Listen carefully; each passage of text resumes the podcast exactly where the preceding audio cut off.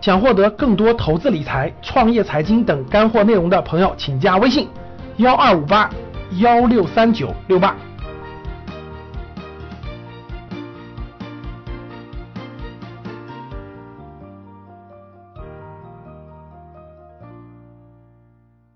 呃，这本书的读书笔记实际上是我截取了很多那本书里面的一些观点，然后有些观点我觉得特别好，或者某些观点我觉得需要我解释一下，因为它已经不太适用于。好，接着刚刚说有些观点，我认为我需要解释一下是为什么呢？它很有可能是不太适合于目前中国市场，比如说很多美美股投资里面，它会合理的去避税。这种做法实际上在我们中国市场不太切合，因为中国只在你最后股票卖出的时候会收一笔不大不小的印花税，其他的它实际上跟个税没有太大关系，而美股却完全不一样，对吧？好，那么这里面呢有些讲的对的地方呢，各位可以去吸收；有些讲的不太对的地方呢，也欢迎大家去雅正。但是呢，我希望大家说这个这个雅正我的时候呢，能够提出你的观点和理由，而不要去抨击啊。好嘞。我们讲第一个啊，成功投资的五项原则。第一点，上来当头一棒就是做好你的功课。做好你的功课，我是这么理解的。为什么很多财跟我没关系呢？各位，你说咱们去挑选一只比较好的股票赚钱容易，还是说我们去买彩票赚钱比较容易？就算股市再不健全，就算法律法规再有漏洞，股票还是有一些规则可以循的。而彩票呢，也有一些人去按照概率论去买各种彩票。对吧？但是实际上，股票的规则我们是可以能够学懂、看懂的。彩票的规则，我估计至少像我这样的数学水平，我是看不懂的。所以，股票为什么财不到你？如果彩票的财不到你头上，那这个算你运气不好，咱只能去烧香拜佛。那如果说股票的财不到您头上呢？我只能认为您没有做足非常充足的准备功课，可能是您听听了某个人的消息说赶紧赶紧买。这个人的确，这消息是对的，但是有可能他忘了告诉你说，哎呀，这个公司已经不行了，赶紧抛吧。他忘了跟你说，结果你就一直拿着，一直拿着，接直到那公司有出现一些大问题。也有可能呢，说我也不知道怎么买，我就听证券公司的人说，嗯，最近我们推荐某只股票，你赶紧进去买。好，那我就把钱放进去了。有可能您赚，有可能是亏，但是会发现没有，我刚刚举的这两种例子，是不是约等于您在用买彩票的方式在买股票呢？随便反正选号吧，嗯，我就选我的生日好了，哎，我就选我爸爸妈妈和我自己的生日组合各取一个号码，然后放进去，跟约等于就是到了证券公司，哇，在 A 股市场就三千多，还要加上其他创业板、新三板好多，要不随便挑吧，那我们就来念个儿歌，小小什么小小小王子点到谁谁就是谁，然后你手指抵到哪一个啊，那代码我就买这个。其实如果您要用这种方式买股票的话，我建议您去做一个更加。容易赚钱的一种投资项目，或者叫赌博项目，这种项目叫做赌狗或者叫跑马，对吧？赌狗和跑马一般是八匹或者十二匹，或者是八只或者六只都有可能性，还能研究出哪只狗跑得快，哪匹马可能会摔，哪匹马是某个老板买的，哪匹马是……各位说了那么多的一些废话和一些乱七八糟的话，其实就是证明这第一点：您如果不去了解这只了解你所持有的这只股票，那么咱就不要去买它，因为投资。各位，股票是上市公司才有的发行的一种证券，对吧？它等于无论发它发行几千股、几万股还是几十万股，你等于是它某一种比例的股东。各位，你买的不是股票，你投的是公司，是不是？所以各位想想看哈，我们之前赵老师经常会跟大家课上会做一个互动。假设你有一千万，你愿不愿意投到某某某某公司里面？假设今天小米手机跟你说。他这公司要上市的，你愿不愿意买他股票？我相信大家都买。但如果小米手机放在几年前，他说我们公司要现在融一笔天使投资，需要您出一千万，你愿不愿意投在它？其实这个逻辑逻辑本身是共通的，但细节上执行起来完全不一样啊。那么一个是天使投资，一个是风险投资，一个是股票证券购买啊。执行层面当然完全不一样，金额也完全不一样，但是必须要你去做好这个充足的功课，是不是各位？那我再举个通透的例子哈，因为这是公开课呢，我尽量会讲的非常的 low 啊，可以说说的好听一点，讲的非常接地气；说的难听一点，就是讲的非常粗浅，非常的 low。比如说你现在去参加相亲聚会，有三千个姑娘，你是不是闭着眼睛瞎挑啊？或者是有有我教室有很多女生哈，比如说你参加相亲聚会，有三千个帅哥，你是不是闭着眼睛瞎挑？还是看谁长得好看就这个直接挑谁？各位，你觉得你要挑一个相亲的对象需要花多长时间？很多人说对，这世界就是看脸的，那我就是要看谁长得好看，对吧？那你至少也得把三千张脸大概的看一遍吧，然后再把他的身高大概看一遍吧，是吧？然后看中了几个之后，比如说你好不容易最后看中了，先淘汰一半矮的，再淘汰一半胖的，再淘汰一半什么呀？某些长相，比如说你不太喜欢头发特别长或者头发特别短的。啊，各种选来选去之后，还能选出二十几个来，那这二十几个还不得一个个去聊聊看，你家境几何呀？有房子吗？有车子吗？身体有没有家族遗传史啊？是吧？今年几什么学历啊？还得去一个个了解，对不对？是不是？各位，你看我举个例子哈，这个东西你都得要花很多很多时间，那难道股票你就随便拼命随便买吗？有同学说，对，挑另一半是挑一辈子的，那股票难道你买它三分钟吗？对吧？所以你得像像我刚刚举的那个例子，特别的特别的那个低低俗哈，挑对象的挑相亲对象的这个方式去挑挑看你的股票，这只股票它本身是什么主营业务的？它它上市多少年了？最近几年的业绩表现如何？它最近有什么动荡的新闻？它前半季度和前一年它营业业绩到底如何？有没有什么兼并吞购？财务指数怎么样？董事长有什么问题吗？董事会里面最近有没有爆出谁做了做了什么什么动作？这些事情你都得知道，你不知道。不知道可以啊，你可以去试错，但是你如果什么都不知道啊，因为黄老师说这只股票好，那我就立刻去买，那对不起，我就当恶人了，是吧？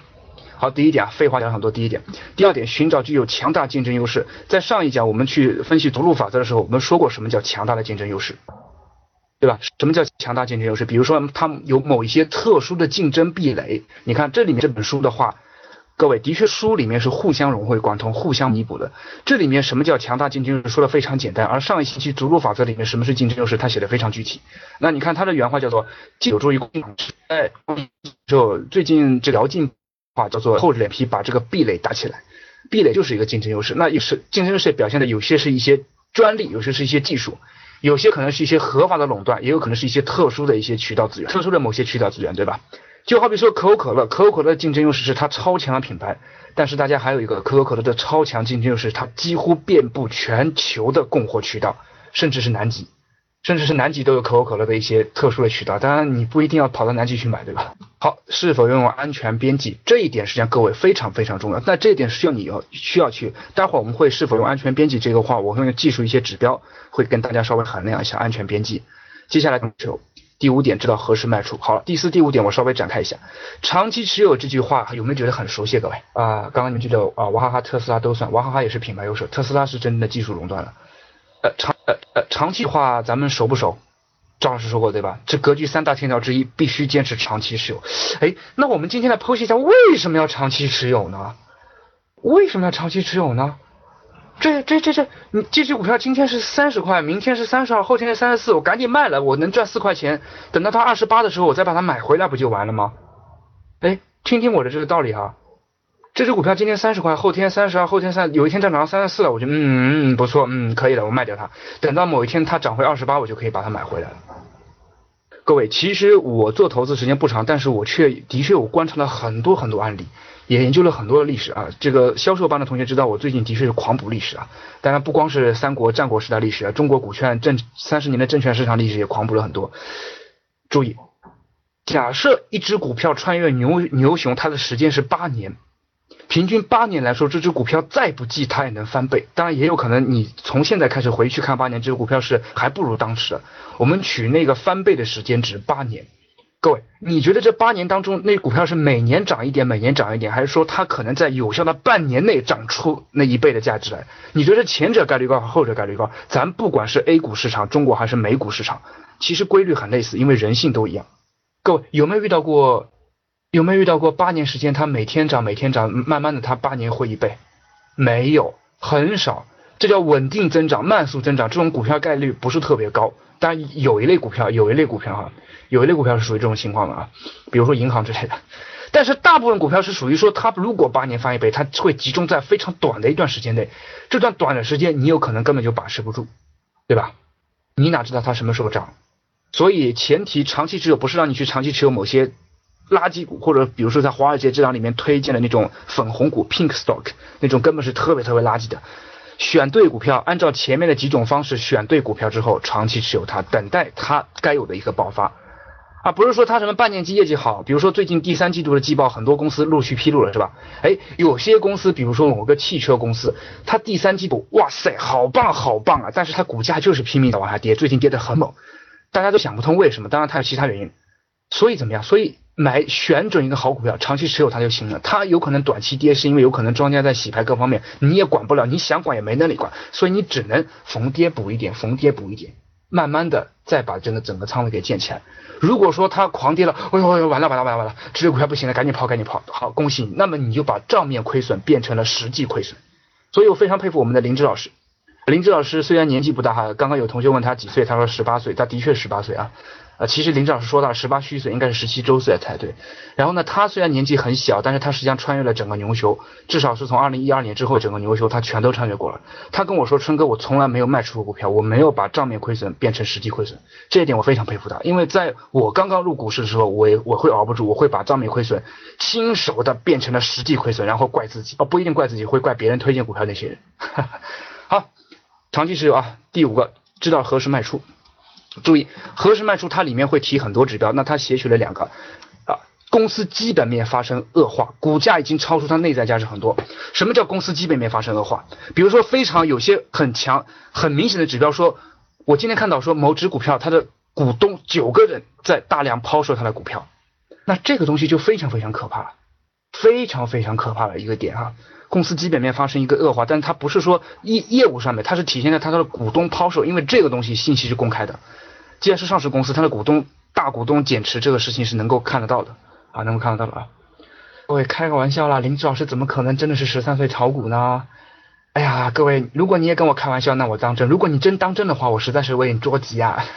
开玩笑啊。第二个，股价超出它内在价值特别多，比如说我们看好某一个。某一只股票也是我们一直在观望的，不妨告诉大家，某一只做文具的股票，这只股票的估价现在有点过高，但它的确是好股票，的确是好股票啊。所以各位，所以各位，有些股票，比如说它再好，再好，一某一只酒的股票特别好，某一只文具的股票特别好，但是它们的确超出价值很高，有可能你现在不买它未来更高，也有可能你买了之后正好承接板下，不清楚不知道，那你告诉我，不知道咱怎么办呢？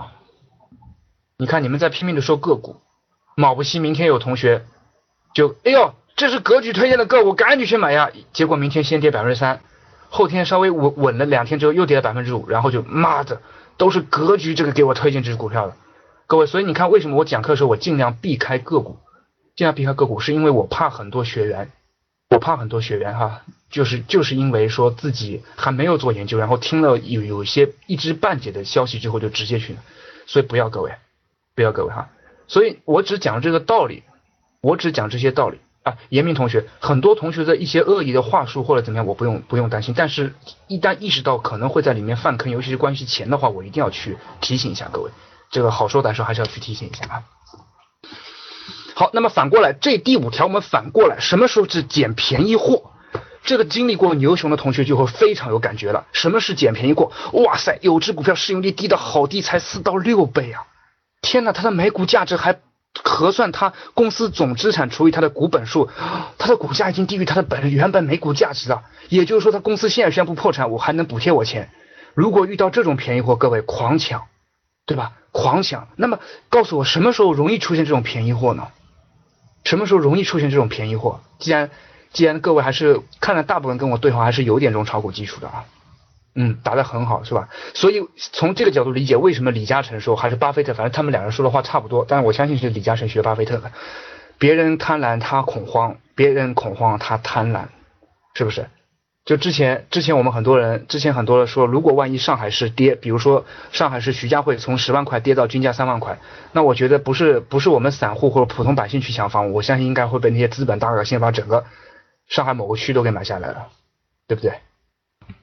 对吧，各位啊，好，五点哈，非常快速。第一个，做好你的功课，这是重中之重。你不做功课就拉倒，不做功课咱就不要去碰这个财，宁可把钱买一些保本理财型的，也不要去放在股市里面，因为明摆着你去给别人赔的啊。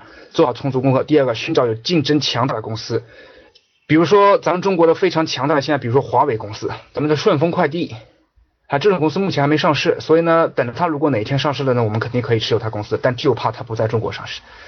之前不是中通快递在美国上市了嘛，对吧？它也算个很强的快递公司。或者今天我看了新东方，新东方公司按照它上市到现在，去年来说它翻了一倍，这这当然很早就上市了。去年它的股价从二十几美金翻到今天的五十六美金，但很可惜我们一般人买不了美股嘛，同时美股要交很多税的，这没办法，的确没办法啊。第三个，拥有安全边际这一点，待会儿我在后面的读书分享里面重点讲。第四个，长期持有格局价值投资天条之一，这个物这个。只要坚持价值投资的同学是非常有体会的。那坚持短期交易呢？我实在劝不了你。第五点，知道何时卖出，同时我把它引申了一下，知道何时买入，就是等便宜货。如果你等不了，如果你说，哎呀，老师现在三千多点震荡，我也不知道是不是便宜。我告诉你，现在不算特别便宜哈。三千多点震荡的时候，我到底应该怎么办呢？哎，安心持有。要像鳄鱼一样的等到有机会才出，不要那么着急的把钱，你那么着急把钱放在股市里面去给别人交学费干嘛呢？你赚了只能算你运气好，不能算你水平高，对不对？那你亏了呢？那很正常，大概率是会亏的，对不对？各位，这话很实在哈，这话很实在，就是适用我们很多初学者。当然，如果你水平很高的话，呃，你可以不用听我公开课了，咱们还到正式课上好好的聊其他的事。我的公开还是大部分去扫扫盲那种性质啊。好，第二点，我们去避免七个目标。哎，之前我在这个其他一些这这个大大号评论上面，大号某些评论就是真正的一些，比如说什么什么老师来预测股票，什么什么老师来预测房价，那个地方呢，我也去听听他们。的确，七个错误几乎是所有门派投资体系里面都会讲到的，而且有一点就是说，某一个错误基本上都足以致命。都足以致命。哎呀，马松同学，你不要谦虚啊！马松，我知道你是水平很高的人，你居然你居然说你是盲，那你就跟我是你是过来跟我当捧哏的是吧？谢谢。好，第一个虚幻的目标，这个东西为什么要讲呢？说实话，这就是个鸡血，就是鸡汤什么虚幻的目标。各位有没有这种感觉？就说我来学习格资，我我我到我到格局来学习投资理财，然后呢，希望格局的赵老师能够帮我的资产翻翻倍，最好呢这时间周期不要太长，一年吧。或者在我过年前能够让我带一笔盈利带回家，好让我在家人面前显摆一下。有这种想法的同学，呃，不用举手哈，我知道很多人不会举手的。但实际上我遇到了好多人，但实际上我遇到了好多好多人，真的是有这种想法的。包括我曾经最早之前我也是这种想法。哇塞！炒股了耶！哇塞，有高手引入了。嗯，我现在先拿若干万放进去。嗯，三个月之后它能翻倍，翻倍之后我再放点进去，三个月之后它又翻倍。哇塞，是吧？立刻换房换车各方面都有了。好了，当然有这种想法的时候呢，市场会告诉我黄帅你，市场证明市场会证明的哈，市场会证明一切的哈。好，这是第一个虚幻的目标。这个目标实际上咱们稍微说实际一点，每年。如果说当你刚刚我看同学说他有些是炒股年龄很长了，如果说当你股龄已经有两三到四年，相当于真的入门之后，我们给自己定目标，每年百分之到百分之十五的负增长率。注意，平均来说，每年能做到百分之十五很可怕，各位。只有共同基金的那种创始人，呃，之前的美国最著名的一只共同基金创始人彼得林奇，他每年能做到这种水平，好的年能够做到百分之翻倍两三百都能做得到，差的年也能保持百分之多少多少。但我们一般人真做不到，平均每年百分之十五。真的落到账面上，每年必须大于等于百分之十五，这个太难了。但是你得平均复利率百分之十五，也就是差不多三到四年当中，四到五年，稍微再长一点的时候翻一倍的这个数率，不要太着急，对吧？不用太着急，这个是切切。如果你炒股年龄达到五到六年了，你还在每年就是根本是达不到百分之十五的话，那我认为你应该调整一些方法，加速一下学习。如果你刚来说，老师，我今年先亏了百分之二三十，很正常。只有向市场交学费，你只有吃的亏，你才知道亏在哪里，对吧？好，然后第二个，相信这次与往不同，各位，这次犯的错误肯定会跟以往一样的，但是这次暴涨或者增长肯定与以往不同。以往不同哈，就是说很多人试图让你相信说，哎，这次和以往不同，它一般指的是哇，这次市场跟以往不同，这次市场要大涨，不要轻信。但如果说这次市场会发生某一种恐慌性暴跌抛售，这个东西一定要引以为戒，因为不断的各种历史什么什么什么什么幺幺九还是多多少多少五幺九什么股灾之类这种数这种以日期为计的股灾日特别多，而往往到这个时候群体心理会发挥发生作用，它会引起恐慌性抛售。纪念日。股涨纪念日是吧？井喷纪念日不太可能会出现下一次井喷，但是这一次暴跌纪念日，嗯，一般人都会想着哇，暴跌纪念日我赶紧先清仓吧，清完之后我只要不它能暴跌。这个历史啊，只要是但凡有一一年左右的炒股经验的同学，应该都能感受到，对不对？都能感受到哈。所以呢，你也不要相信说什么东西可以快涨，你也不要相信什么东西暴跌。如果你真的是选好了安全边际的股票呢，长期持有就行，同时留好子弹，万一等到市场有发生不测的时候，你可以知道说怎么去，要么是增，要么是减。但你得留一些子弹过来，对吧？你不要满仓等着，满仓等着就是你为鱼肉，别人为刀俎了。所以，呃，我特别欣赏那个英国大作家萧伯纳说过一句话：人类的历史告诉我们，人类不会从历史里面吸取教训。这句话放到股市里面太对了，因为股市就是群体，群体行为，对吧？那即便你们说股市是庄家操控的，庄家也不止一个呀，国家队、超大庄家、机构、牛散这些都算，它里面数量还是很多，所以还是一个群体行为。好，陷入对公司的一些产品偏爱，这句话是彼得林奇里面修改，我特别喜欢这句话啊，特别喜欢这句话，什么意思呢？不能说因为你就喜欢星巴克的咖啡，你就可以说单独的认为，老师你看我很喜欢星巴克咖啡，哇，看你看好多人都喝星巴克咖啡，所以呢我应该可以买星巴克的股票，这只能说你要去研究，你有一个证据说你可以去研究星巴克的公司的股票，但是你不能说立刻我就去买星巴克的股票，这个就有点太操之过急了，这是第三句话，对吧？你很喜欢苹果的产品，就意味着你一定可以买苹果公司的股票吗？不一定，不一定啊。当然，苹果是个好公司，你如果在早期的时候能够持有它，不要说不是说打打新股的时候持有，就是说在早期的时候买它还是可以的。只是到了一定高位的时候，咱要去三思而后行。好，第四点，在市场下跌的时候恐慌，这刚刚已经讲过了哈。为什么大鳄在下跌的时候不恐慌？那我们来现在回答这个问题：为什么在比如说巴菲特、李嘉诚这种金融大鳄在下跌的时候，无论是房市、楼市还是各种期货下跌的时候，他们不恐慌呢？为什么他们不恐慌？我们为什么下跌好恐慌？各位，为什么我们下跌好恐慌？不是他们不亏哈，我相信如果狂跌的时候，他们也是亏损的。好，李佳龙说的非常非常对，是因为他们还有子弹补进去，各位，他们可以有子弹捡到便宜货，而我们基本上大部分人都是在那个时候已经是我只能等着他亏了，我已经没有钱去平或者补了，而那些人会永远留有子弹。所以各位，我们想想看自己在刚刚入市的时候会不会有这么一种错觉，这么一种错觉就是老师推荐某一只股票好，那我就立刻倾家荡产，甚至去借钱买进去，因为老师说的是对的。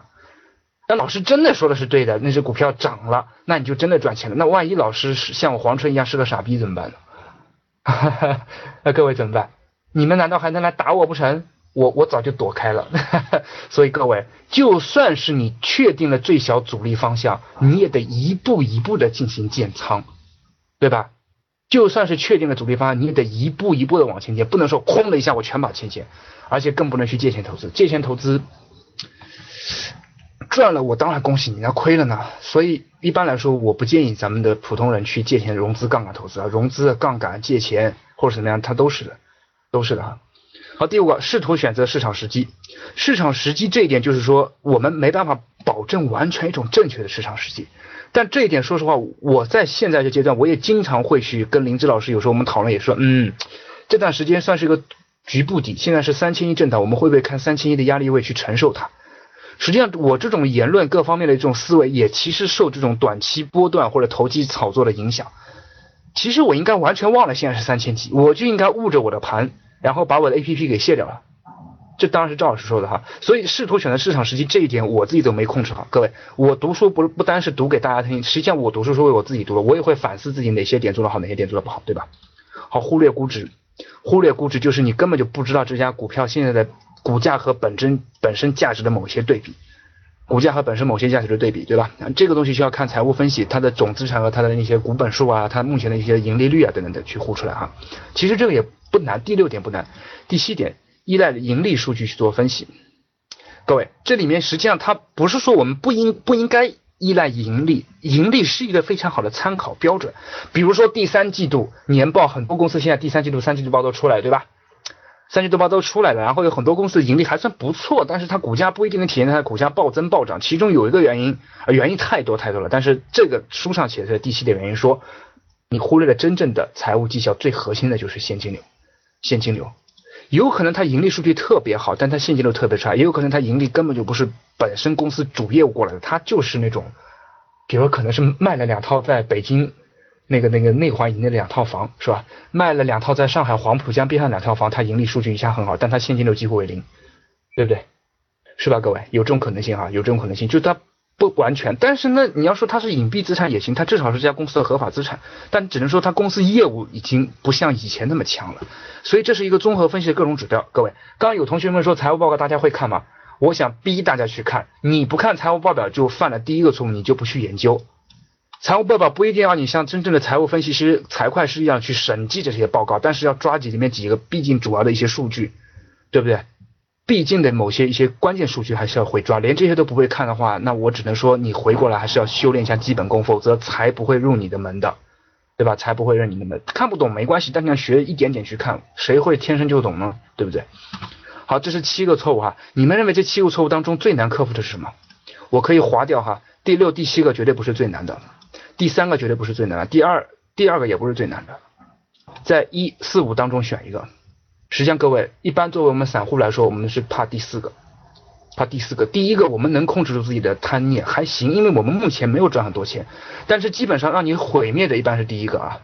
我们一般散户小散，像我这样的小散，一般都是第四个。哦，亏了亏了亏了亏了，哎，不开心啊！林志老师经常跟我说一句话，就是你今天又亏了几百块，不开心。经常这是林志老师的口头禅，他可能自己没发现哈。好，第五个呢还好，我们会对市场比较敬重，还对好市场比较敬重，也是比较敬畏。但是第一点是真正让你能够毁灭的。还记得彼得利弗摩尔是怎么死的吗？自杀的，对吧？枪杀自杀，写了一封信给他的爱人，说我的人生就注定是个悲剧。还记得那中国的那个期货高手刘强传奇他是怎么死的吗？各位，刘强的历史我和安心分析过，我跟赵老师一致认为他最后不应该在出山，他就应该在云南那边好好的安度晚年，或者是传授弟子，不应该自己再出来。他一出来，真的。后面就可能复杂原因比较多，的确很可惜。他这样的人的确是中国的利弗莫尔，真的是天才，真的是天才，对吧？所以呢，这个虚幻目标目前感受不到，但是相信各位哈，咱们教室里有些资本磁商，就是本身资金呢比较雄厚的那些呃企业家朋友们，这一点呢就是要控制自己的盘升的欲望。但我还好，如果你的钱是通过做实业做出来的话，应该这一点不太会有啊，不太会有。好，那我们讲 C C 块公司的竞争，公司的竞争优势的四个步骤。四个步骤只是提一下框架哈，只是提一下框架。评估历史上的盈利能力，对吧？我们看一下历史上的它本身每年就是看前面三到四年、四到五年，如果这个公司历史有的话哈，我知道中国中国中国的股市上很多公司的历史都还没满三年哈，你也看不到三年以前的数据。呃，公司本身的一些现金流、净利润、净资产率，我们还提过说，赵老师希望说教我们财看财报那数据上是希望它是一点点往上涨涨的，对不对？一点点往上涨的，是不是？如果它是平的也没问题。它如果是波段性震荡的话，那证明它本身盈利模式有些问题。我不能说说一定往上涨就一定好，也不能说它波段式就一定不行，各位。但最好这样的公司安全边际高。待会儿会这张图里面会想，它是一个低风险的公司，你买它就属于安全边际特别高。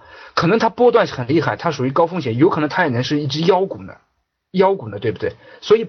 凡是不绝对，一定是综合评判分析啊！买股票不像你那么容易。如果你真的觉得那么简单的话，那咱还不如去赌马赌狗呢，对不对？好，第二个建立本身竞争优势，他就说一个安全壁垒。看这里面有哪些什么驱动成本下降，它本身的也盈利增高，高转换成本，缩费消费者，啪啦啪啦啪啦之类的啊。所以我们去想几个有非常强大竞争壁垒的公司。刚刚有的同学说特斯拉很好，可惜我们买不了特斯拉股票，但是我们可以买特斯拉概念板块的。但注意，概念板块它就是概念板块，它不是特斯拉本身。所以有可能概念是被人家人为炒作起来的。我一般不建议咱新手去碰概念板块的，啊什么什么什么一概念了，什么什么什么某某种概念，什么呃陆家嘴金融板块概念了，呃我建议还是稍微的，因为本身概念它有人为因素很强，它不是一个实体公司。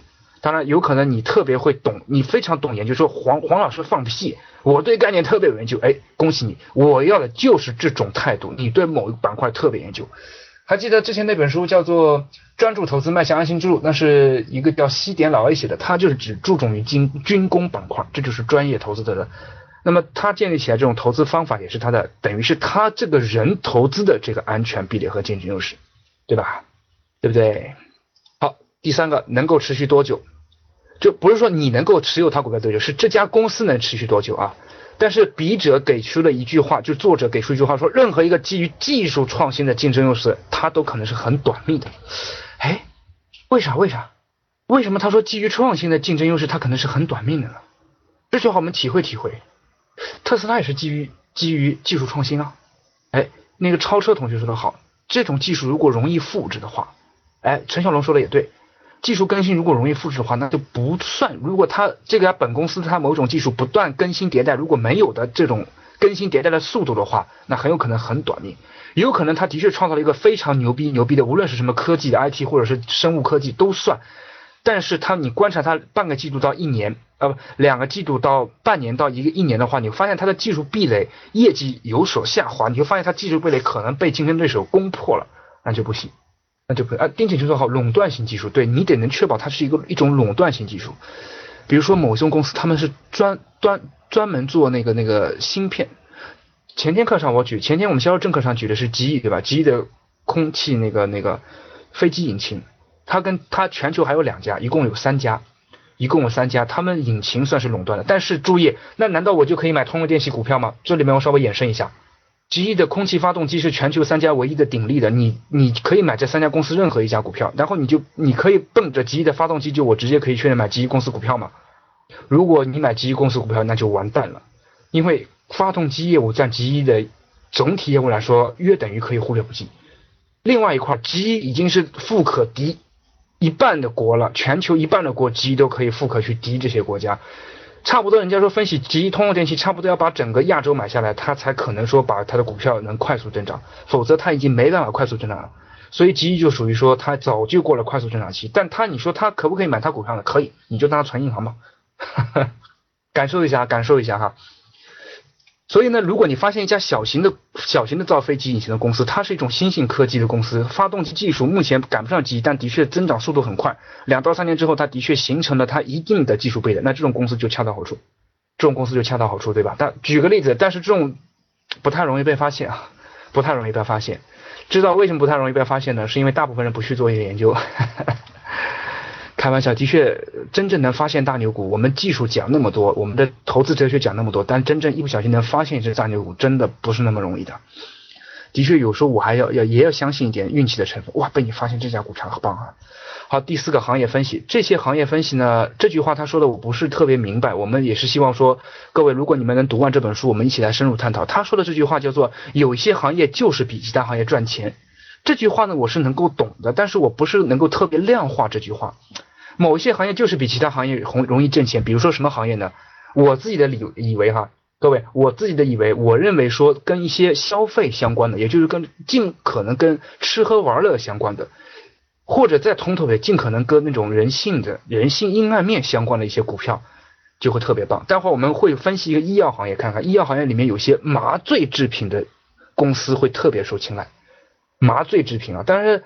因为为什么呢？我猜第一个的确麻醉制品它是有技术垄断性的，第二个它是有一些特殊专利垄断的，第三个各位麻醉药它其实跟某一种人性相关，人性相关对不对？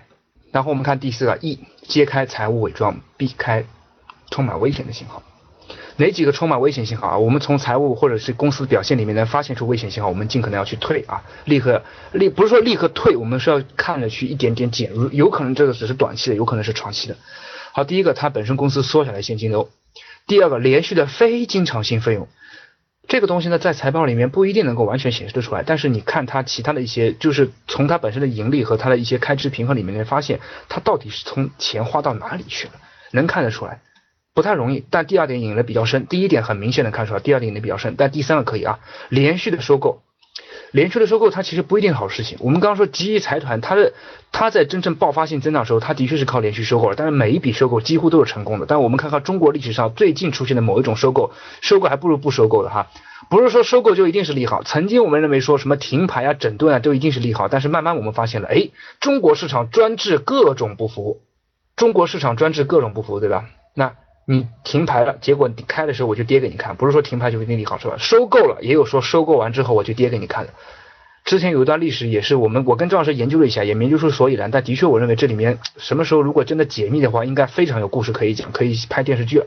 就是手里去收购如家的故事，已经确定收购了，很多股评都这么说，嗯，我就静定的等着手里股票重新开盘吧，反正他现在停牌在整合，对吧？结果开盘第一天它涨了百百分之五点几，第二天它就跌给你看，为什么呢？因为如家在它收购完了之后，停牌期间当中爆出了一个新闻，说某女被某男跟踪，出事就出事在如家酒店，所以这个事儿好玄妙，好玄妙啊！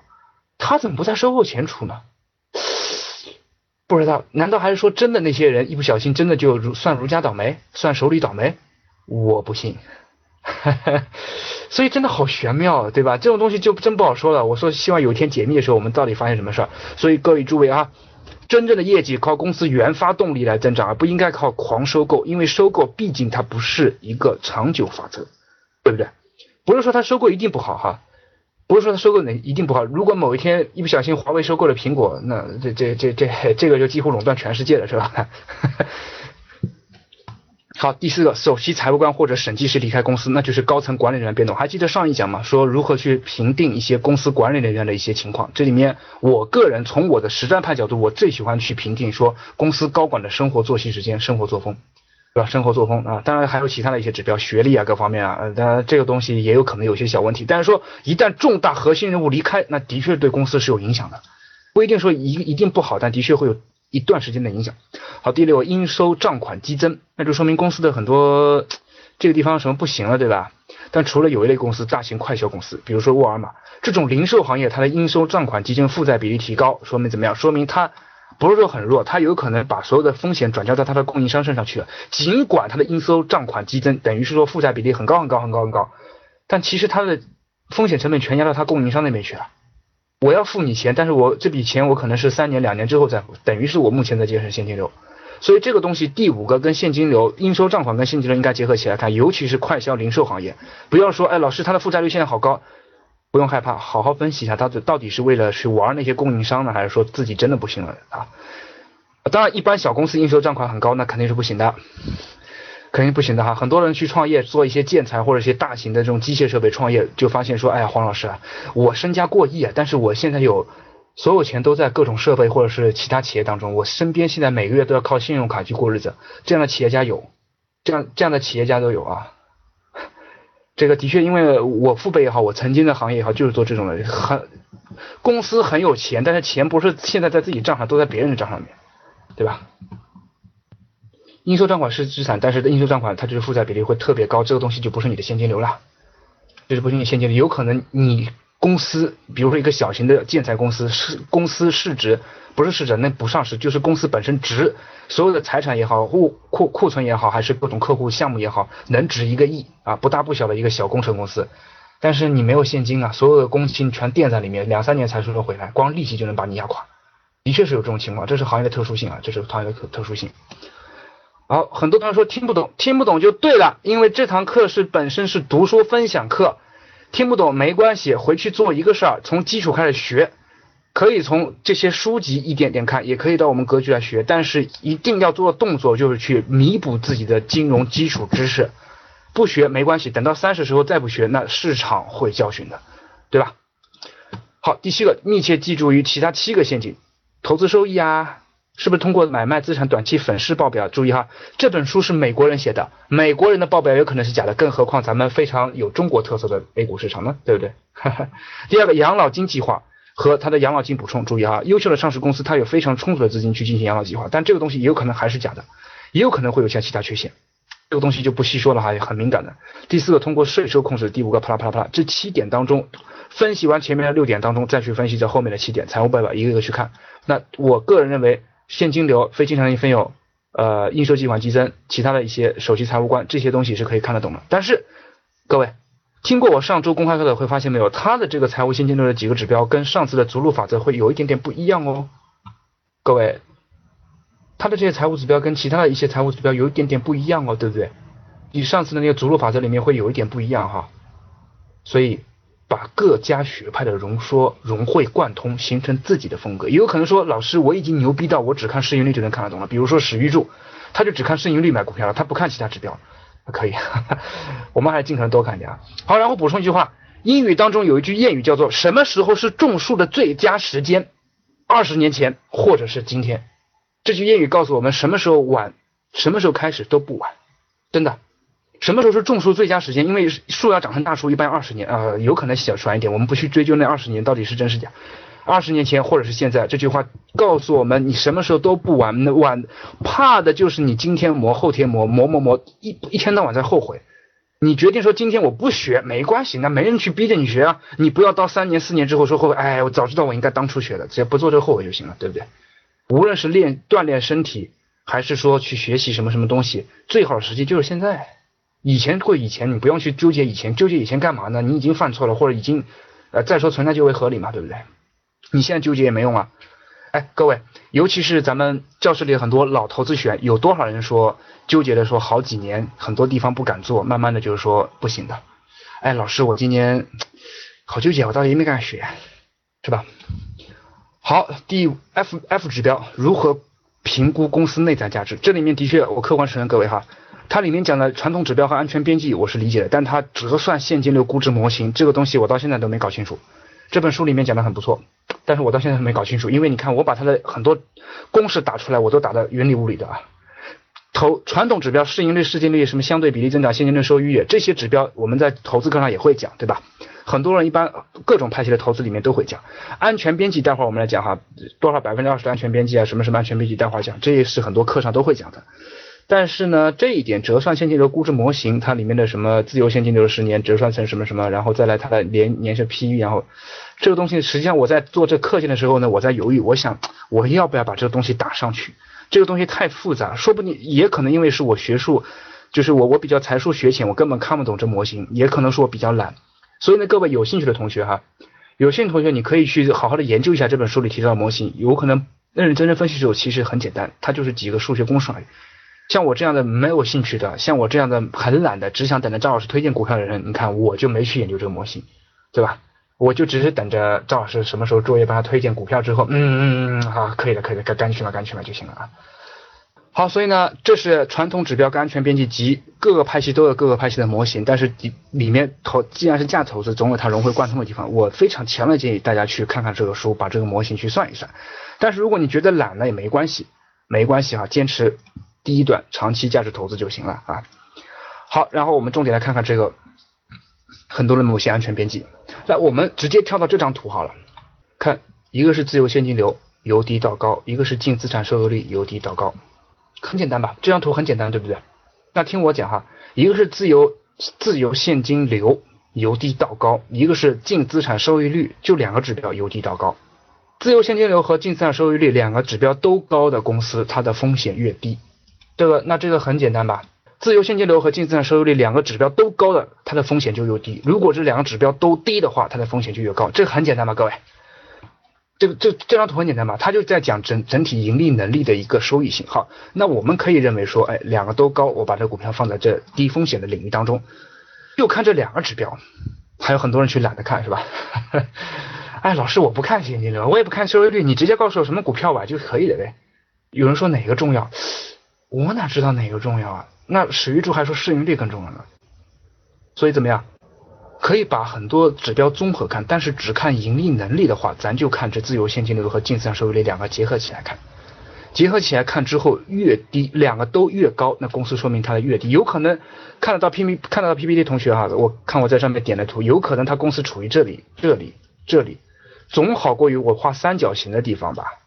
它不一定是非常完美的公司，但总好过于三角形的地方吧。那我们综合起来看，各位哈，那我综合起来看，比如说，无论把市盈率、市净率还是它未解禁的比率都综合起来看，有些公司符合所有的指标，哇塞，都好棒，哇，这家公司符合行业，符合安全边际，但好，但是它市盈率目前估估值过高，的确有这种情况，就是哎，就差那么一丁点，就那么两到三个指标不符合，其他指标全符合，都好棒，我感觉真的发现大牛股了。的确有这种情况，这就是事实情况。我们我们很多高级的学员知道了某些板块内，我们重点关注的某些股票，也的确出现这种情况。还有可能是超大的未解禁比率，这个也是非常高风险的一个地方。所以我们只能怎么样？只能一边做着，一边往里建仓着。我们不能把所有的钱压在这一只股票上，对不对？是吧？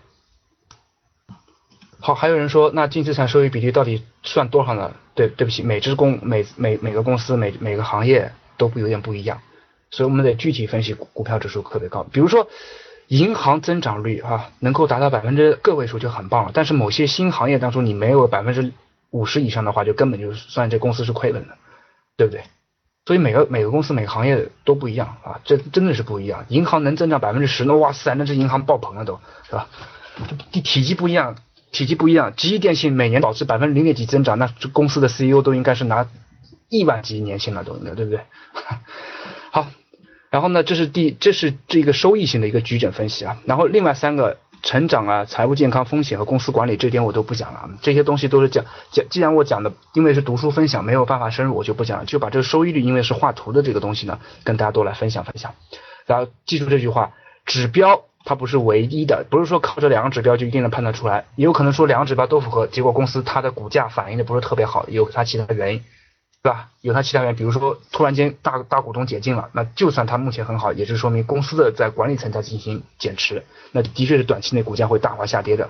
这不是说一定符合了就一定行，一定得观察看。但是它短期内就算下跌，也不是说你可以立刻卖出它的理由。所以这个东西呢，各位的确是讲的散呢，好像每个人都说不清楚。但是如果结合起来看呢，总有一种投资的体系所在，投资的体系所在啊。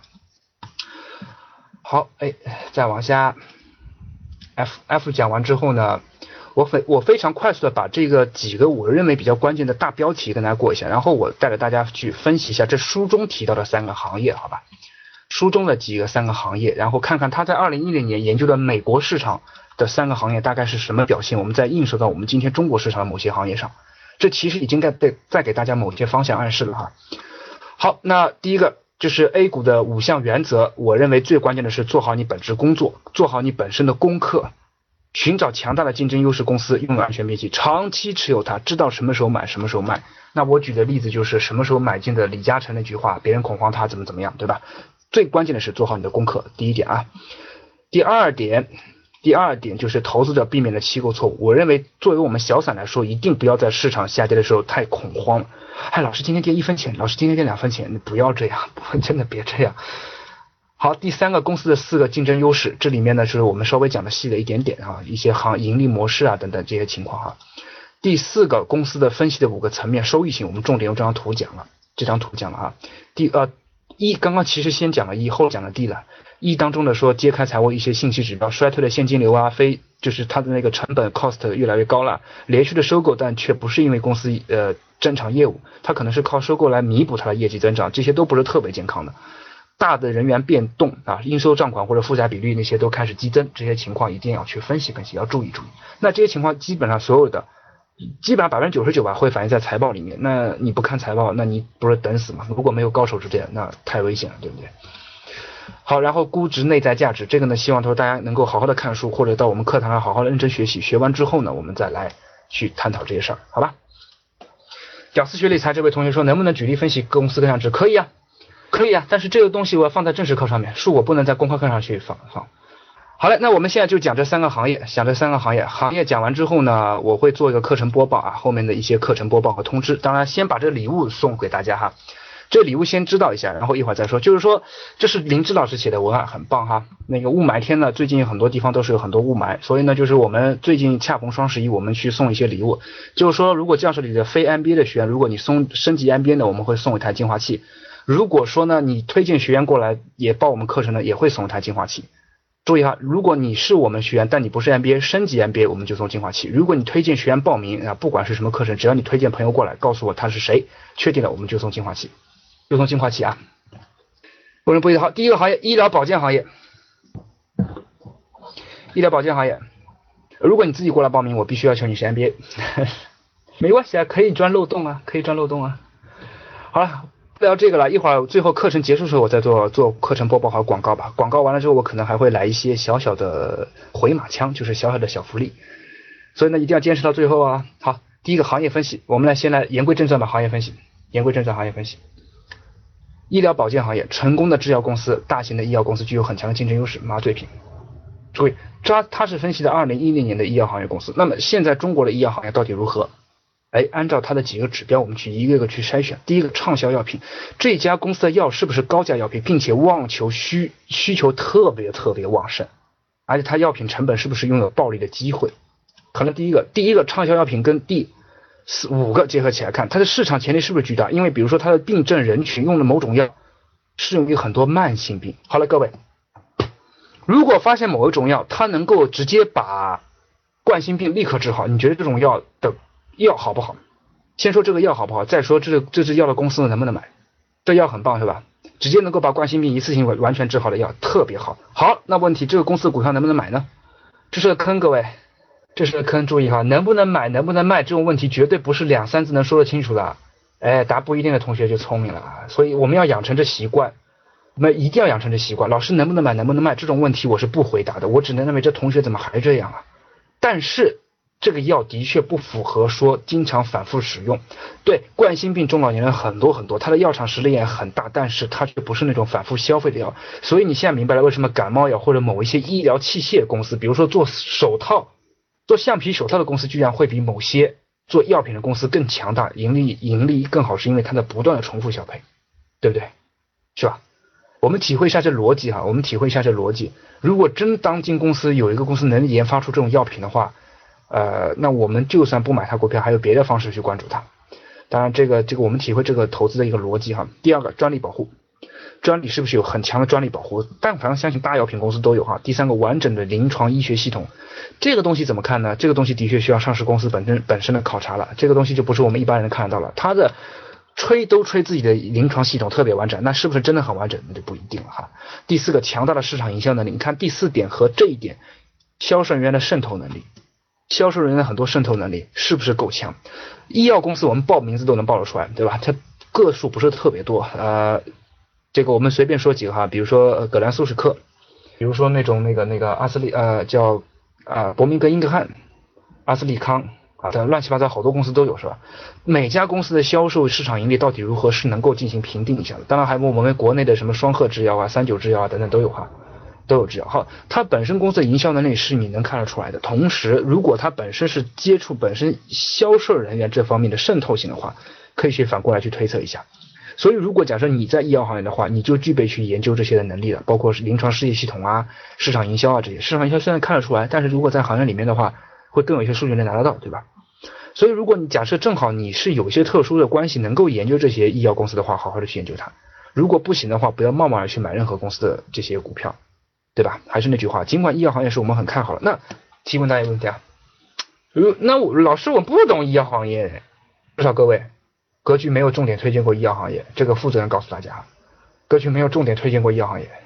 但如果我真不知道怎么办呢？赵老师怎么说？哎，你可以买一只医药行业相关的基金，研究完之后，你可以去试试看买只基金，这是一种好方式。我不是让你一定去买，各位哈，我绝对没有这意思。强调，我不是说你去买医药行业基金，但是这个是某个行业特别好，但是我挑挑选不到个股，我也不敢挑。那你可以尝试着去定投它的这个行业所代表的一个基金，某只基金重仓了某一个你看好的行业，那你就可以试试看，一点点定投，定投的风险会绝对很小很小，至少也是一边投着一边研究，看看这些基金经理到底在如何操作，他什么时候基金调仓了，你可能就能抓到一些信息，是不是？好，这个其实刚刚说的这种基金逻辑是适用于任何行业的，对吧？所以说实话，的确的确是格局没有重点推荐过医药行业，也没有推荐过什么什么行业。但是某些行业我们观察了，但没有推荐各种的操作行为，所以我们只好说关注的去试试看，去买一些基金。好，各位还你们还在纠结感冒？感冒这个病到目前为止，按照人类医学它是治不好的，它的确是这个病是属于复发性病，的确。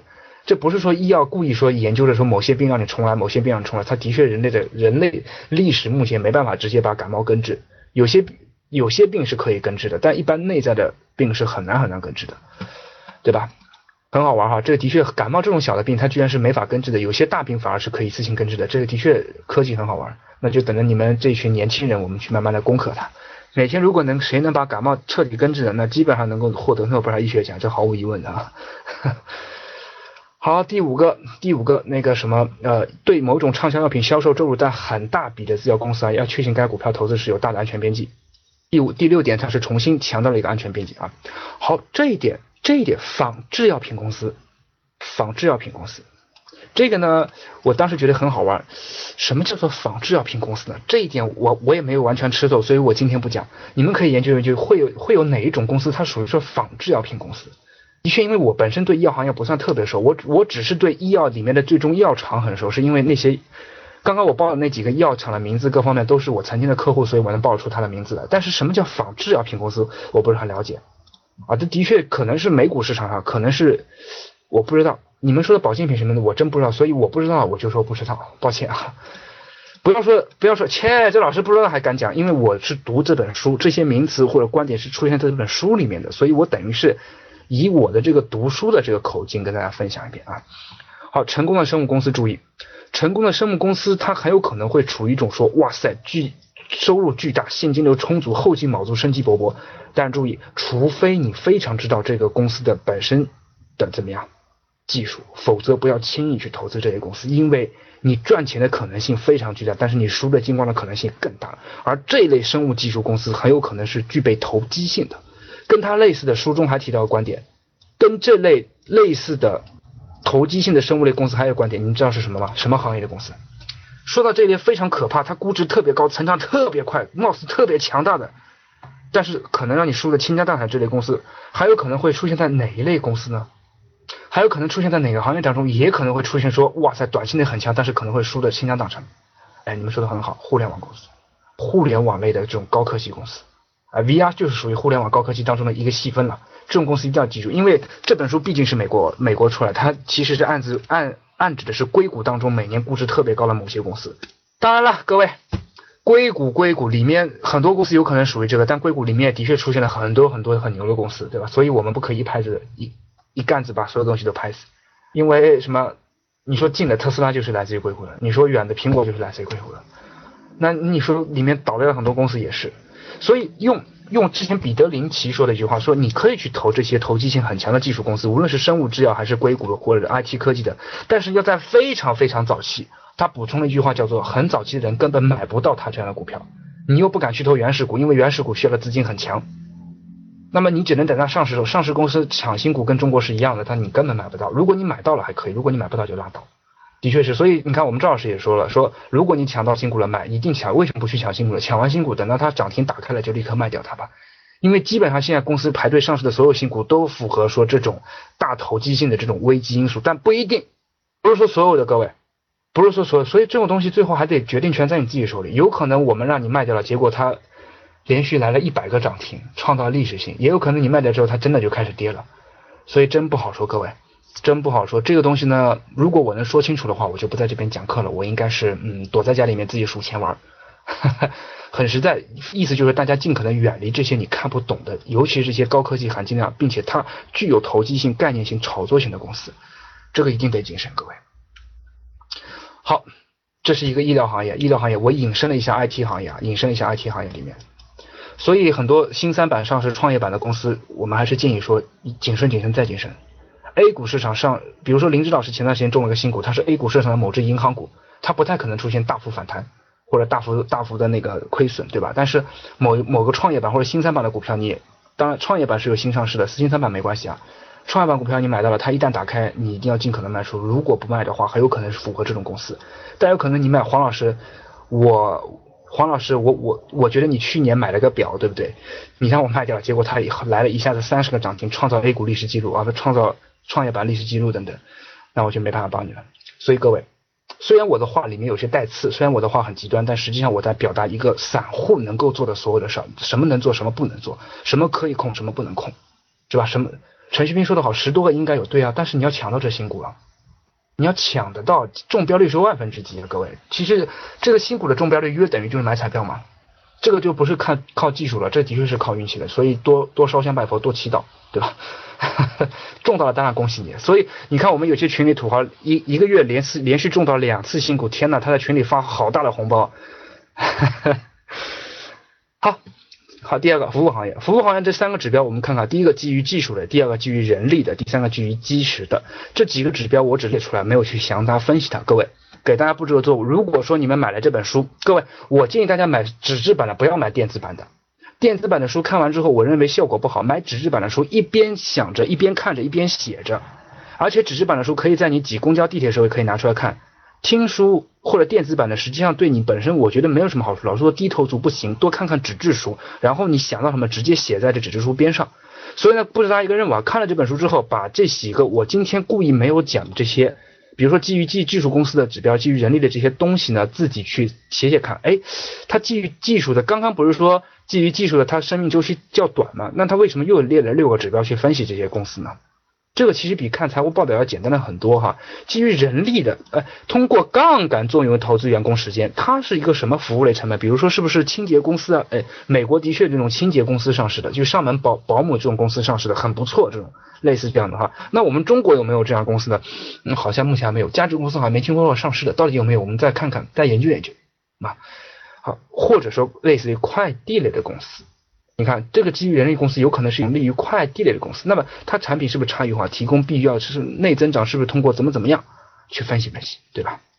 还有基于坚实资产的固有资产公司，但是这一类，你看作者的观点是多数没有竞争优势，这是作者的观点。二零一零年描写美国市场，放到中国市场怎么样？对比研究，到目前为止，说实话，各位哈，中国市场上还没有出现过像那种美国著作能够讲的那么接地气的投资方式。各位想想看，中国市场是不是大部分投资的这种新闻也好，投资的评论也好，讲的都是云里雾里的，说的话都是那种属于说我看大盘什么什么点，我们要准备清仓操作，都好像那个圈子里面所有人说的话都是那种电视股评上那些人说的话，都形成这么一种套路了。无论是什么什么财经频道，什么什么财经频道都在这么说，也只有极少数的几个机构能够稍微把很多投资哲学讲清楚，完了之后再去融入一些股票，而很多股评上来就是。现在是三千一百零四点承压位，所以我们下周看什么时候注意这个板块，注意这个板块，然后什么金叉银叉在那个地方。各位，如果你真的能听得懂，那就说明你水平很高了，你当然可以做。我但是我黄春我是听不懂的，黄春我是听不懂的。所以呢，的确中国目前市场上著作或者是发表了一些观点，的确没达到美国。所以你看没有，我连续做了三四次读书分享，我都是分享的是美国的投资的书籍，对吧？啊，当然了，中国还有一个机构叫做格局商学院。格局商学院还相当于介于这两者之间哈，我们不像那些股评家那么的夸张，我们也不像那种真正的像巴菲特那种彼得利啊，我们介于两者之间，因为我们没有巴菲特这样的水平嘛。好，各位，接下来最后二十分钟认真听，因为马上要进入到我们最关键的这个时候了。一，第三个行业分析，生活消费品行业这段话是书中原话，接下来我再引用了一段另外的我自己总合出来的一段消费行业的补充。两张 PPT 是今天最关键的。如果你们没有 PPT 的同学，也不要急着跟班主任把这两张截图，把这两张截图。第一个，我们先看看书中原话是怎么讲的啊？书中原话是怎么讲的？消费品这张图啊，消费品可以是很好的投资标的，在经济低迷时期很好的避风港。比如说像类似于沃尔玛这样的，比如说类似于宝洁这样的，它增长可能比较慢，但是它很稳定。更何况历史上宝洁和沃尔玛都有过疯涨的时期，对吧？只是我们那时候根本还没出生而已，有相当长的稳定。那么消费品可以有食品啊、饮料啊、家庭啊、个人啊、烟草行业等组成。美国烟草公司是上市的，烟草的确有很强很强的那个盈利。中国烟草公司，包包括你们说的白酒，对吧？嗯，好，主要竞争的优势、规模、品牌、分销渠道和某些关系啊，但这个关系它没有明说，嗯。我我大概也看到分销渠道这一点，我是了解的。刚刚我举的可口可乐例子，就是它除了品牌本身很强之外，它的分销渠道是很棒的，对吧？沃尔玛当中控制供应商的那个渠道成本各方面也是非常非常强。好，那么成功的消费品公司的有些特别特点呢？市场份额占有率比较大，是吧？强很强，所以它应收账款比例比较高。它我故意压着不放，品牌建立等等。结论呢？他下了这么一个结论。结论他下了这么一个结论。寻找那些比竞争对手规模大且成本优势的制造商，能够不断的推出新公司的产品，不断的做广告支撑公司的品牌。做广告这个词呢，的确受着现在很多互联网，比如说 Facebook 在全球的崛起，它的广告阵地发生了变化。但的确很很多快销公司或者符合它的食品饮料家庭，还是要不停的通过广告的。好了，我们来举几个例子，各位，这位作者的结论他指的是哪几个公司呢？我们就讲美国公司。他会举的哪几个公司呢？我们来我们来看看美国公司里面很强的是哪些公司？他举的那些例子，宝洁是不是不断的推出新产品，不断的去支撑它的这个市场占有率的？宝洁公司算不算？别告诉我你们不知道宝洁公司是什么？宝洁、苹果是吧？我刚说刚说美国公司，你们还在跟我说算中国的公司？宝洁公司是吧？但是宝洁公司现在股票能不能买呢？假设你可以买美股。它的增长率不高，但它可以成为一种保本型的，它叫慢速增长的公司，因为它公司不太可能会出现暴跌的情况。我们去我们去听听这个逻辑哈，更何况大部分你们是不会去买保洁公司股票，对它的它的高位也很高了，它增长率不会特别。我们来听听这个逻辑，如果在中国市场也能发现这样的公司，并且它还没有估值到那么高的地步的话，那咱就可以去布局了，对吧？好，那所以我们引申到中国市场啊。中国市场当中是，比如说我们说到二零一九年白酒行业，二零一六年的白酒行业的确，今年的白酒行业表现的非常的强劲，但不是说我们可去买。用赵老师的原话叫做，这个已经不是我们这一代人可以去赚这笔钱了。你说各位，哎，各位，你说我们，你说茅台价格很高，未来会不会涨得更高？茅台这股票好好棒是吧？这但它现在好好贵啊，三百，会不会后来会更高？啊不一定的同学表扬你，听懂了；答会的同学反反思一下，又掉到我的问题陷阱里面去了。反思一下，我们不知道啊，真不知道啊，谁知道啊？有可能明天六百张给你看，也有可能明天一百跌给你看。所以各位，我想表达这么一个意思啊，白酒行业的确今年很强劲，但是它不值得我们目前不值得我们去立刻投入它，关注着，关注着，千万不要，千万不要去做接盘侠，也有可能它会，有可能再会往上走一段时间，但是的确它过了一个疯涨的时期。各位，这个真的谁能说定？我真还是那句话，开个玩笑，自嘲一下，我能说得清楚的话，我就不在这边讲课了。我们讲课传递的是价值投资理念，不是短期炒作理念。如果我真能讲清楚什么时候可以入，什么时候可以出的话，那叫短期操作。短期操作我也不可能在公开课上讲，大家说对不对？对吧？好，还有你看，他也提到了食品饮料、碳酸、各种茶，哎，碳从碳酸饮料向各种茶饮料的市场颠覆，这个是一种市场指标方向哈。所以刚有人提到了娃哈哈嘛，对吧？化妆品和服装类的一种高速的快速增长。然后我们看哈这句话。传统营销的弱化，互联网带来的营销变化，让很多的平媒啊、电视媒体受到冲击，让经济类直接垂速增长。然后接下来消费升级、个性化、健康化、体验化、高质量人群的需求变化。所以注意这句话，这句话其实对我们引导非常强。高质量的中产人群的销售变化。先不要看我的个股，这里面品牌只是推荐品牌，不是推荐个股啊。这个投 高质量中产群的消费变化。今天我看到元月的一篇文章写的特别好，叫做三十五岁的中年人，他的品牌是被品牌的，但是未来中国年轻人就不会去被品牌，他会去主导品牌。这句话应该能听得非常清楚吧？高质量的中产人群的消费需求的变化。他举了一个很小的例子，是当今社会年轻人的品牌，他不会被那么大的引导，不像很多现在现在的中年人，他的品牌就是说，呃，欧洲什么品牌好，我就去买；美洲什么品牌好，我就去买。的确，这一点会引导未来，无论是创业也好，还是做实体也好，还是做电商也好，或者做投资也好的一个人群的变化。同时，其实这句话还在影响着整个教育行业，因为我本身所在教育行业当中，想想看是不是？你你你以后的孩子应该不太可能会老师抓着去应试教育了。你更注重的是各种亲子素质和综合能力吧？这的确是一种大趋势。我不敢说是十年二十年才能兑现，但至少这是一种变化趋势。先去了解宏观，再落到细化，对吧？好，接下来还有一个品牌哈，它里面说到一个品牌，说品牌维度的考量，一个是质量考量，一个是时间考核。他举了一个百年老品牌同仁园，他又举了一个近期的，就是最近几年来还不错的达利，他又举了一个说就刚刚很新的一个品牌，当然他这个品牌也有一两年历史了。三只松鼠，注意，它是需要质量和时间考核的。各位，最近因为质量和时间考核两个维度稍微有一点点下滑的是什么品牌？能说得出来吗？小米，发现没有？质量和时间双维度考核最近吃亏的是小米，最近冒出来的是锤子，但是经久不衰的是华为，经久不衰是华为。体会一下他这句话的意思啊，这就这这段这段这个结论是从一个市场人那边引过来的，慢慢的再引到投资上来，各位啊。好，然后呢，关注一下龙头的，比如说某个细分里面的某一些这个品牌啊，或者说每个细分里面这些品牌啊，对吧？我故意在这上面写了一个举例，如果你们明天要去买这些股票，各位，我建议你不要，我建议你不要，各位，为什么我老是？你看这里面我没办法了，因为这段话很多作者的原话我把它拷下来，拷下来之后融会贯通。其实我多想把这些品牌引掉啊，因为我一旦讲这些公司，你们就会抢去买这些公司的股票，对不对？那为什么要举华为、小米呢？我故意举不上市公司，让你体会一下本身价值投资的这个逻辑，逻辑去选择这些。华为为啥不上市呢？对啊，我也不知道它为啥不上市呢。因为任正非的企业逻辑就是，我为什么要把公司做上市？我就要控制做一个中国最强的公公司，对吧？对对自己的老员工负责，内部股东负责就行，没必要做到上市之后让市场去把我的公司颠覆掉。这是任正非可能从我黄春生理解，任正非比马云想的更清楚的某一个地方，对不对？但这个东西就不讲，这东西讲讲到商业战略了就更虚了哈。好，注意各位，这最后观点的这句话，我觉得是非常好的。消费行业快速发展会是出牛股的聚集地，的确是中国历史上，我们看过去十年十倍的大牛股，的确多半是来自于消费的，多半是来自于消费的，无论是电器啊，还是什么什么，对吧？所以呢，这里面一定要非常清晰的去关注着，去学习着，研究着。我的目标就是未来能抓它个大牛股。当然，实际上有这个目标就已经又有点走那种投机极端了。你要想去抓大牛股，大牛股就偏偏不来。你看到了大牛股，它已经涨了十倍了，你还敢买吗？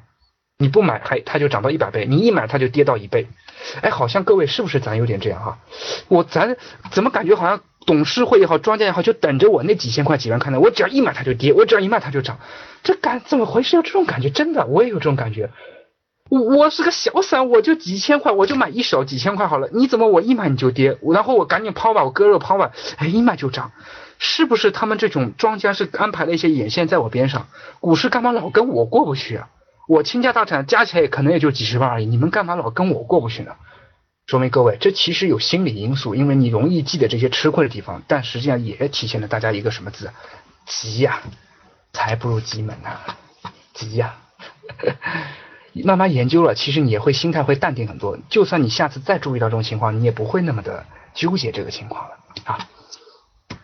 呃呃，对，是就是亏钱的都记住了，这其实是心态。呃，财不入急门，决心、恒心都不如你的耐心，还不如急门。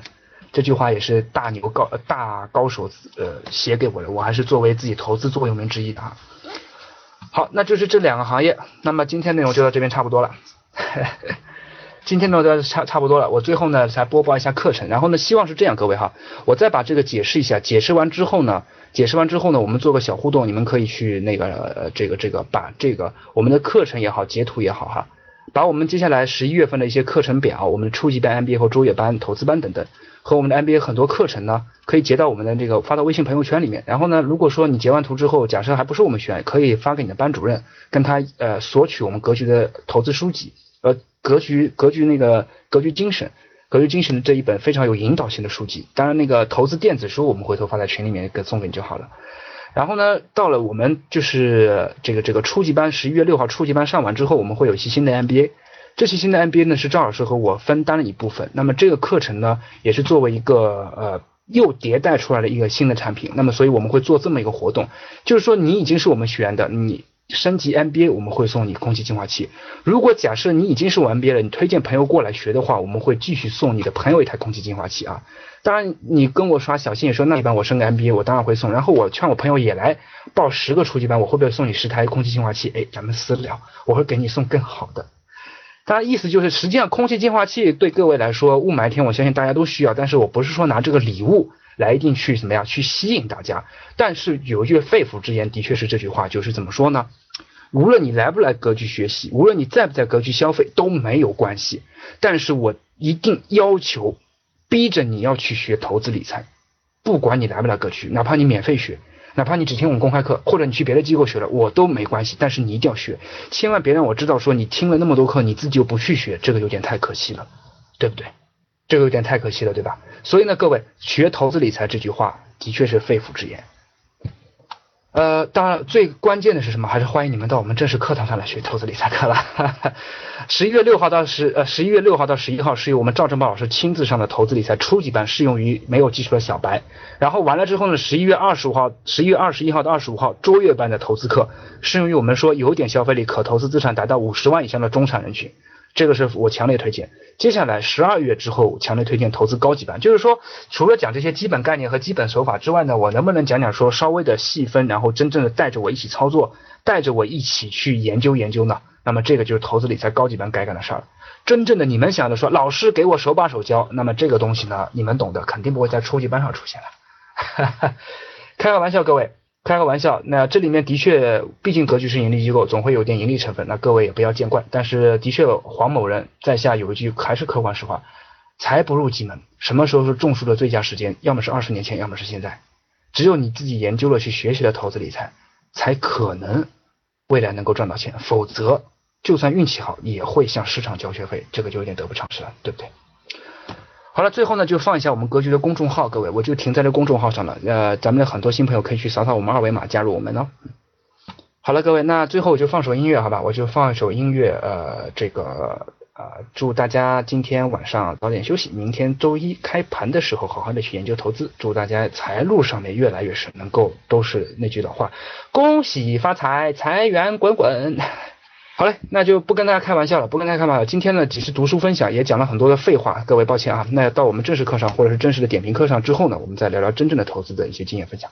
有什么问题呢？回头可以跟班主任去沟通。如果有我微信的话，也欢迎给我留言。好吧，那我就最后放首音乐。祝大家这个晚安好梦，明天开始研究学习。我早上每天起来都会去看一下投资新闻，然后再去整合整合。但实际上，按照赵老师的话，我是不应该去盯着很多盘的。但最近不是因为要去不停的实践研究嘛，所以其实我是我会阶段性看盘和复盘。想获得更多投资理财、创业、财经等干货内容的朋友们，请加微信幺二五八幺六三九六八及我们的 QQ 交流群六九三八八三八五六九三八。八三八五。